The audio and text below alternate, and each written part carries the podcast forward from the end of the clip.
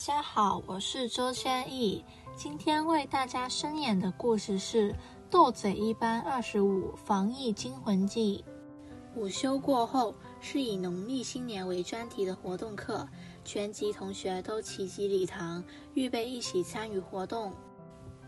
大家进入礼堂，顿时眼前一亮，礼堂的里里外外，到处都挂满了各种对联、大红灯笼、剪纸等贺年装饰。四周弥漫着一片浓厚的新年气息。礼堂内有十多张长木桌子，都整齐地排列在左右两侧。每张桌子上都放着不同的物品，包括画纸、颜料、画具、剪刀、碗筷、面粉等工具。文乐心惊讶地喊：“咦，怎么会有主食用具啊？”吴慧珠兴奋地摩拳擦掌。嘿嘿，难道今天上的是烹饪课程？不消一刻，他的疑问就有了答案。徐老师和麦老师一起出现在讲台前。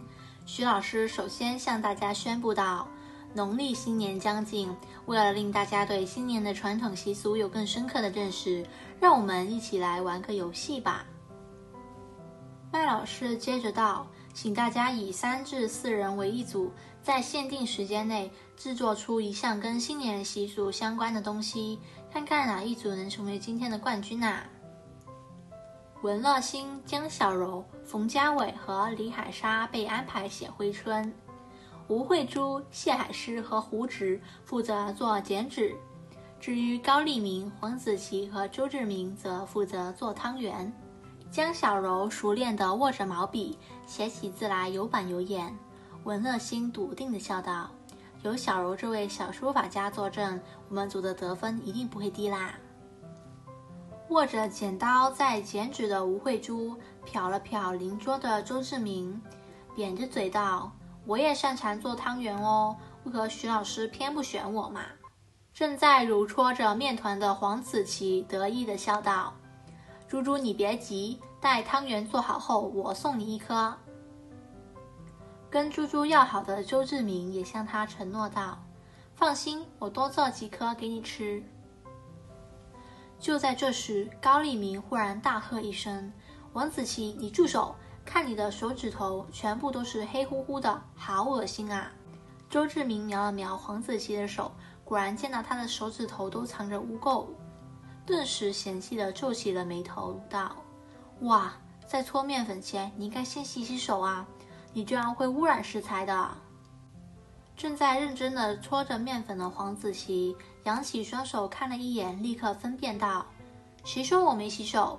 只不过有些污垢太顽固，怎么也洗不掉罢了。”坐在邻桌捡纸的胡直也看不过眼，出言指责道：“既然明知如此。”你就更不该碰食材呀！高立明赶忙把被污染了的面团丢弃，一边重新把面粉倒进碗里，一边吩咐周志明道：“先别争论了，趁现在还有时间，我们快利用剩余的面粉重新再做一次吧。”他语气一顿，横了王子奇一眼道：“不过你就别参与了，我也是组员之一，你们凭什么不让我碰？”黄子琪不甘心被他们排除在外，立刻拉着高立明的手理论。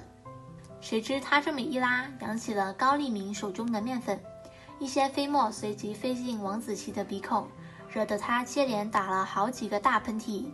而更糟糕的是，他喷出的飞沫偏巧全部落在了面前的面粉和馅料上了。高立明立时气得直跳脚。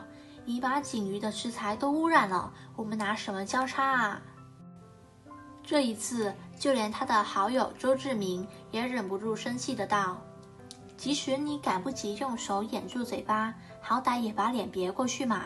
怎么你连最基本的卫生常识都没有啊？你害得我们交不出作业，你要负责啊！”高立明气呼呼的道。我又不是故意的，喷嚏要来的时候，谁又能拦得住啊？王子奇委屈的低声咕噜。